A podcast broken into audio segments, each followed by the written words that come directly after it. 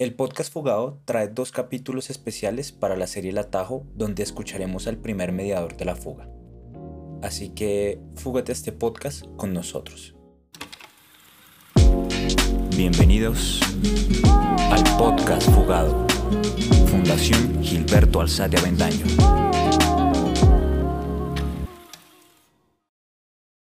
Conozcamos al invitado de este capítulo.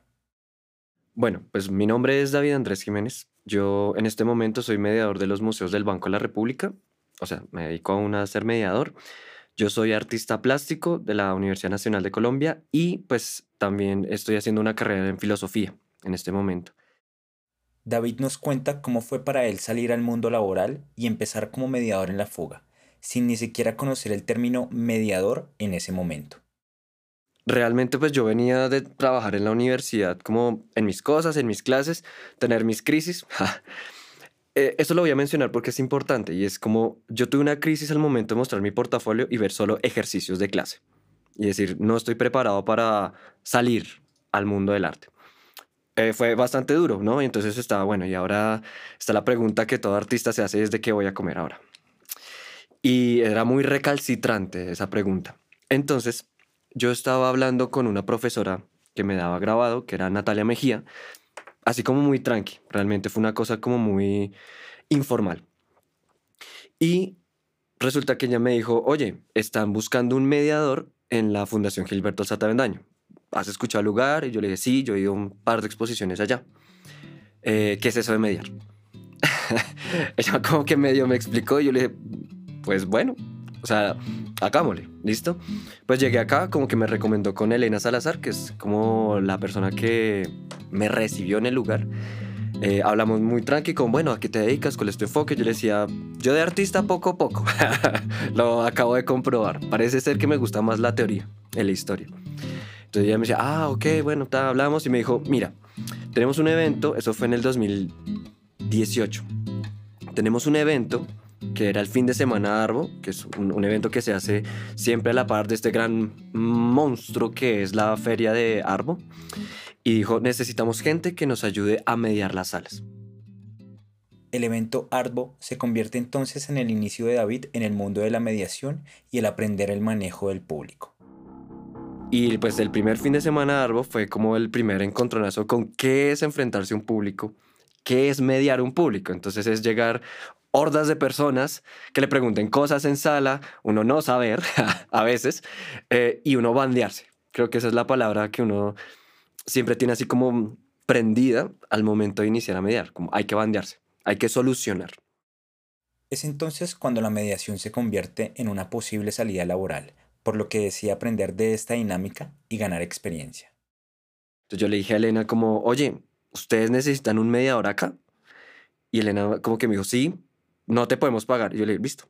Pues de aquí a que yo comience mi tesis de grado, que eso fue final del 2018, como segundo semestre, yo le dije, yo puedo trabajar hasta ahí porque ya después me voy a dedicar a la tesis. Siguiendo el objetivo de fortalecer sus habilidades, en el año 2018 empieza como el único mediador en ese momento en la fuga. Entonces los primeros meses fue como viniendo acá, familiarizándome con, pues, con el público, que es acercarse, pues yo a pesar de que no me considero una persona así requete extrovertida, pero pues no me da miedo hablarle a la gente, eh, igual es difícil acercarse las primeras veces. Entonces, bueno, como empezando a romper el hielo. Así como muy, muy solitario también. O sea, tanto de forma, mm, ¿cómo decirlo? Profesional en el sentido que, pues, digamos, Elena y las personas que están acá tienen una función muy diferente a la que yo pues, tenía que estar, ¿no? Un poco como estar con el público y pensarse pedagógicamente la transmisión de esas vainas que están en las salas. Entonces era como eso. Y también un poco eh, solitario era porque pues era el único. sí, era como la única persona. Era como, bueno, voy a mirar al techo mientras llega alguien. Eso más o menos hasta junio de 2018, cuando llega una persona, ¿no? Como así muy... ¿Mm? Llegó a la entrada, yo me quedé ahí, estaba comiéndome algo, un tinto con roscón, una vaina así. Y llega una persona y dice, no, que viene a ver a Elena Salazar. Es en esta parte de la historia donde llega Esteban, uno de los invitados de los capítulos anteriores, quien aportaría su conocimiento para empezar a formar la escuela de mediación El Atajo. ellos empiezan a compartir sus saberes, ya que para Esteban era también la primera vez como mediador, y asimismo empezaron a surgir nuevos retos. Digamos que una vez llegó él, empezaron a pasar cosas diferentes. Ya no era el público que venía de manera esporádica, que, ay, ¿qué es esto? Es una casa vieja, está abierta, podemos entrar, sino que empezaron a llegar colegios. Entonces, eso es otra cosa nueva que se agrega en la mediación, es que uno no atiende solo un público general, sino empieza a tener públicos específicos que vienen de colegio, que tienen estas edades, vienen de estos contextos. Eso pues se va viendo con el tiempo, ¿no? Como, bueno, yo cómo le voy a hablar a estos chinos que tienen, no sé, menos de 15 años sobre esto que está en sala y vienen, digamos, de Ciudad Bolívar. Es la primera vez que vienen al centro muchas veces. Entonces, esos son los primeros encuentros, ¿no? También, bueno, eso que uno dice que los adolescentes son a veces bien difíciles, entonces también hay una cosa, eh, un perfil psicológico que uno medio le hace a la gente. Esto llevó a que no solo miraran hacia afuera y cómo era el público que manejaban, sino que también miraran el cómo mediaba cada uno con el fin de mejorar sus métodos de educar. Dentro de esas necesidades de aprender, pues uno no puede verse a sí mismo de manera objetiva. Entonces eh, hacemos un ejercicio de manera como muy orgánica y es participar en las mediaciones del otro. Entonces él mediaba, no sé, a él le pasó, por ejemplo, la primera vez que me dio fue un grupo de chinos de colegio fuerte. Y eran como 40. Entonces, eh, pues, nos queríamos matar. A él le tocó, yo estaba ahí como detrás, como, yo te apoyo. yo, yo seré tu apoyo. Él lo hizo bien, a pesar de que él siempre como que... Mm, creo que nos pasa a todos, que nos damos muy duro a veces, pero él lo hizo bien dentro de todo. O sea, sin experiencia y aún así logró que los chinos algo se llevan, que es como lo importante.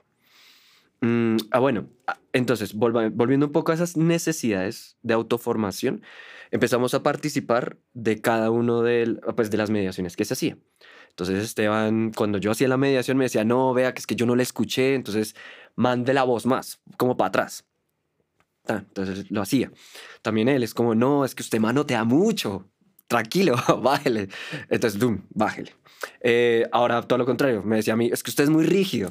yo hacía así, entonces era como, como no, mueva las manos, separe los codos del tronco, poco a poco. Sí, como esas cosas del cuerpo, de, de proyectar, de no les muestre miedo, ellos huelen el miedo, por decirlo así. Entonces es un poco eso, como empezar a enfrentarse a, a la presencia del mediador en la sala y en el grupo en el que está mediando. Es en esta rutina que llega agosto y David detendría sus actividades en la fuga para continuar con su tesis. Pero llega en este momento otra persona que coordinaría este proyecto y daría la posibilidad que todos siguieran en el mismo. Pues a Esteban y a mí, una vez nos llamaron a una reunión después del horario laboral y nos presentaron a Ángela Guaqueta. Eh, perdón, si de pronto no recuerdo bien el, el apellido, creo que era así, Guaqueta. Y ella fue nuestra primera coordinadora de mediación. Entonces, ella nos acompañó durante todo el resto del año, de agosto a diciembre del 2018, en lo que fue pues este trajín de aprender a mediar. Eh, sí hubo formación con ella, digamos que no, no de manera como explícita, sino también como muy, bueno, hay que organizarnos. Entonces, dentro de esa organización uno iba viendo cosas como, ah, bueno, entonces hay unas franjas. Tenemos que pensar en que la gente llega en esas franjas. Eh, ok, hay varios eventos al mismo tiempo. Hay eh, algo en el teatro, ¿sí? Entonces, ok, necesitamos también llevar a la gente allá. Sí, como cosas así como muy logísticas, pero que nosotros no sabíamos. Y que pues empezaron a, a, digamos, a incorporar nuevas herramientas para manejar el público y pues realmente hacer más efectivo nuestro trabajo. Durante el resto de ese año crece el espacio de mediación y se integran pasantes de la Universidad Antonio Nariño. Así como se agranda el equipo de apoyo, aumenta el aprendizaje. De esta forma, finaliza ese año.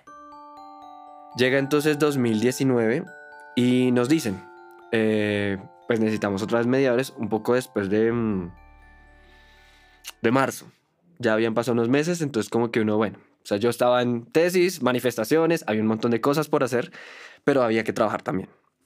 Entonces, eh, Elena nos llama cuando, digamos, se solucionan todas las cosas burocráticas y ella dice, bueno, vengan para acá. Cuando dicen venga para acá, llaman a Esteban, me llaman a mí y llaman a dos personas que no conocía. Eran, eran conocidas de Elena, de Esteban, ni idea. Yo, yo estaba así como, bueno, ¿quiénes van a venir? Ahí, bueno, entonces me presentan a Pamela Paternina y a Valentina Bella, que terminaron siendo mis compañeras durante el resto del año, es decir, hasta diciembre del 2019. Y ahí, si se me permite decir, fue donde se empezó a pensar realmente lo que es una escuela de mediación. Es así como todo ese trabajo previo se condensa finalmente en la escuela de mediación El Atajo. Se podría decir que esta sería la primera escuela de mediación de la fuga. Ellos ven también la importancia de guardar la historia de los procesos que se llevaban a cabo sin dejar de lado el trabajo que hicieron los que estuvieron antes. Teniendo en cuenta que la fuga también ha tenido mediadores antes, ¿no? Eh, es muy importante decir que mm, las instituciones culturales tienen un problema y es que no tienen historia no hacen su propia historia. Entonces yo quiero resaltar eso, como que no es como que la fundación no tuviera mediadores o una propuesta pedagógica eh, antes de nosotros, sino que pues esas propuestas no han quedado consignadas de alguna forma que las legitime y les dé un valor dentro de la historia de la institución. ¿Sí? Por eso entonces la figura del mediador hasta dentro de hace muy poco tiempo pues ha sido como pensada dentro del rol de, de un de una institución cultural como es la fuga. El registrar la historia de la escuela de mediación sería entonces uno de los primeros objetivos por cumplir en su proyecto de formación. Aún así, no teníamos como eh, los antecedentes claros de esta escuela de mediación. Más o menos, intuíamos que una tal Ana María Lozano estuvo acá como haciendo algo. Sí, pues ya uno va investigando, va conociendo y, ok, esta es una profesora súper tesa, curadora, hace, mejor dicho, de todo, como todos en, el sector de la cultura, eh, que estuvo acá pues pensándose el tema de manera seria. Por cosas de la vida, no siguió. Entonces, ok, hay algo, pero no quedó registro, o al menos no dentro de la institución. Hay cosas que hacer. Por ejemplo, era, es uno de esos tantos sueños o proyectos que queríamos hacer, era como, ok, necesitamos una historia. Una historia como, me, como dentro de nuestra profesión, que es ser educadores en instituciones culturales porque esa es otra cosa. Nosotros no somos guías, sino somos eh, guías turísticos que eh, apelan a, la curiosidad del turista. Nosotros funcionamos como educadores porque transmitimos una información, digamos, hay una transmisión o más bien hay un diálogo también, que fue algo que nos pensamos, como, ok, estamos acá y tenemos esto en salas, transmitimos información o nos estamos pensando esto de forma diferente. No queríamos replicar las prácticas pedagógicas del colegio, de la educación formal, porque no somos educación formal. Entonces, ok, eso es lo que yo creo que hace que se constituya una escuela y es el cómo se piensa lo que se está haciendo y cómo se piensa de manera muy orgánica. Y eso lo llevan a cabo pensando cómo nace una escuela de mediación de manera específica en la fuga y su relación con las demás instituciones que ya habían logrado tener estos espacios. Obviamente en otros lugares, eh, digamos la historia de la educación en museos, en instituciones culturales, pues ya estaba en el país, el Museo Nacional era uno de esos, el Mambo también. Eh, muchos de los grandes personajes de hoy en día pues fueron mediadores en su tiempo, entonces no es como, o guías, si se le quiere llamar así, entonces no es como que se esté haciendo acá algo así súper extraño y no, es algo que está en el medio, pero que, bueno, que digamos que está surgiendo últimamente de forma como mucho más fuerte, como la educación dentro de este espacio. Otro punto a tener en cuenta es el papel que cumple un mediador. Y esa educación también está pensada desde, bueno, cómo se piensa esa labor educativa. Entonces nosotros lo pensamos como un puente. ¿sí? Eh, hay muchas presuposiciones que uno puede hacer ahí. Digamos que eso es de masticarlo durante mucho tiempo, pero de momento, cuando terminamos el 2019, pensamos en que una escuela de mediación, al menos la escuela de mediación de la Fundación Gilberto Alzate Vendaño, era un puente entre ese espectador que llegaba y la obra que estaba en sala. ¿Por qué? Porque nosotros sabíamos que mucho de nuestro público era un público que no estaba acercado al mundo del arte.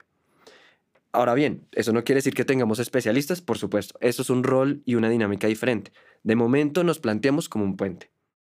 Con esto ya podían plantear un punto de inicio de desarrollo para el año que venía, así que fortalecen la formación interna entre ellos mismos. ¿Cómo se funcionó durante ese año, 2019? Entonces, Valentina, Pamela, Esteban y yo estuvimos eh, también aprendiendo otra vez como de la misma forma, eh, íbamos a las mediaciones del otro, veíamos que todos tenían un perfil diferente. Esteban era súper físico, ¿no? Súper extrovertido, teatral, eh, que por ejemplo hacía las, em, las mediaciones súper amenas, ¿no? Como que era muy chévere verlo a él como moverse, hacer mover a los demás. Era muy interesante, una cosa muy física. Eh, Pamela siempre ha tenido, por ejemplo, una mm, sensibilidad muy particular por la parte espiritual. Entonces, es muy interesante ver cómo las obras de arte y pues la labor de ella dentro de esa dimensión. El sentir, ¿no? El ser, el, digamos, como que mm, apagarse un momento y sentir lo que está en las salas. Por ejemplo, Vale ya venía de una, forma, de una formación, digamos, eh, diferente a la de nosotros. Yo tengo entendido que ella tenía como formación en derecho. Eh, entonces, como que de entrada tenía un área disciplinar completamente diferente. Además de eso, digamos que tenía experiencia en el trabajo con comunidad. Entonces, para mí, el fuerte de ella estaba en cómo gestionaba y se acercaba a comunidades específicas. ¿Sí? Entonces, eh, además, digamos, de un conocimiento teórico que pues le brota por todo lado, eh, que daba, digamos, a las mediaciones un, un carácter, digamos, mucho más del diálogo y de la crítica. Eso era como muy importante, que no es que faltaran en las otras mediaciones, sino que era un énfasis que se generaba, como pues por el carácter de ella y esa formación que tuvo. Finalmente yo pues digamos que mi énfasis siempre ha sido muy desde la teoría y desde la historia, entonces yo siempre lo abordaba de manera muy cerebral, ¿no?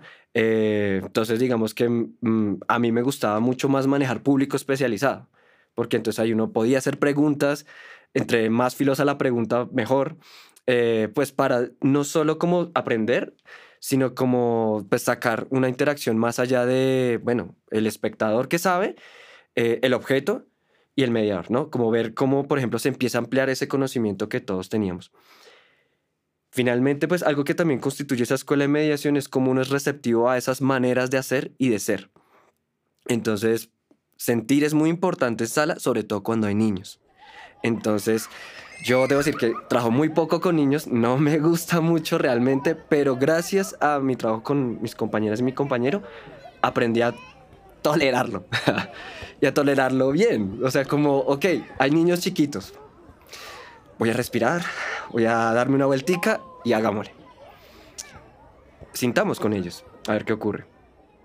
La relación entre ellos los dejó ver cómo aprendían el uno del otro y luego podían transmitirlo al público. Por ejemplo, Esteban me lo ha dicho, digamos, con Esteban guardamos una relación muy, muy cercana. Esteban me ha dicho como, ok, la mirada teórica es muy importante, ¿no? Como ahondar en esos conceptos que pueden ser difíciles, que, que si uno no tiene claro, eh, pues la obra puede, como que se le pierden matices. Entonces, como que él pues me lo ha dicho como, chévere, como escuchar a, a Vale y a usted, pues hablar de esto que uno... ¿Mm? Y Esteban también se fue formando ahí. Entonces yo en el sentido didáctico, con los grupos. Esos grupos se irían expandiendo con el tiempo y tendrían que generar nuevas estrategias para acercarse a ellos.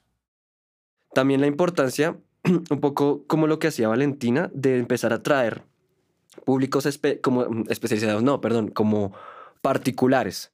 Un poco, llamémoslo trabajo con el territorio, ¿no? Eso es muy importante porque esto de que el visitante tiene un contexto y viene de un contexto, cero. Nosotros no lo teníamos en mente hasta que empezamos a manejar, eh, pues cada uno dentro de, pues, de las experiencias que tuvo, eh, pues poblaciones con una, un estilo de vida muy particular y unas condiciones de vida materiales em, educativas muy diferentes. Entonces, eso fue muy importante porque nos dio las herramientas más importantes al momento de abordar poblaciones. ¿sí? Como ya no solo pensar, eh, estamos haciendo un trabajo educativo, sino estamos haciendo un trabajo educativo para una población. Para ese año también tuvieron un cambio de coordinadora, teniendo a Andrea Solano, quien los ayudó en la organización y la división de las tareas que tenían cada uno. Aquí debo notar que es muy importante también diferenciar algunas labores, porque cuando uno carga a un profesional de muchas, pues se termina desbordando. Todos nos desbordamos. Sí, o sea, como hacíamos de todo, y a veces nada, porque nos quedamos cortos y era realmente no por incapacidad, sino porque era demasiado por hacer. ¿Sí?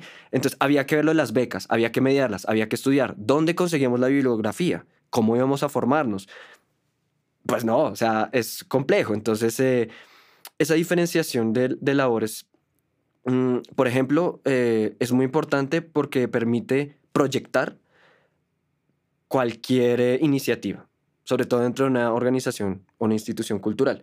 Darnos cuenta que no solo necesitamos una coordinadora, o puede que no, no lo sé, eh, sino que necesitamos alguien dedicado a la gestión para que los mediadores puedan enfocarse en, las creación, en la creación de herramientas pedagógicas y didácticas. En el siguiente capítulo, David nos contará la anécdota que más recuerda en su paso por la fuga y el trabajo con los artistas de las obras que se mediaban. Los esperamos. Recuerda seguirnos en todas nuestras redes sociales como Fundación Gilberto Alzate. Muchas gracias por escucharnos. Esto fue el podcast Fugado. Fundación Gilberto Alzate Avendaño.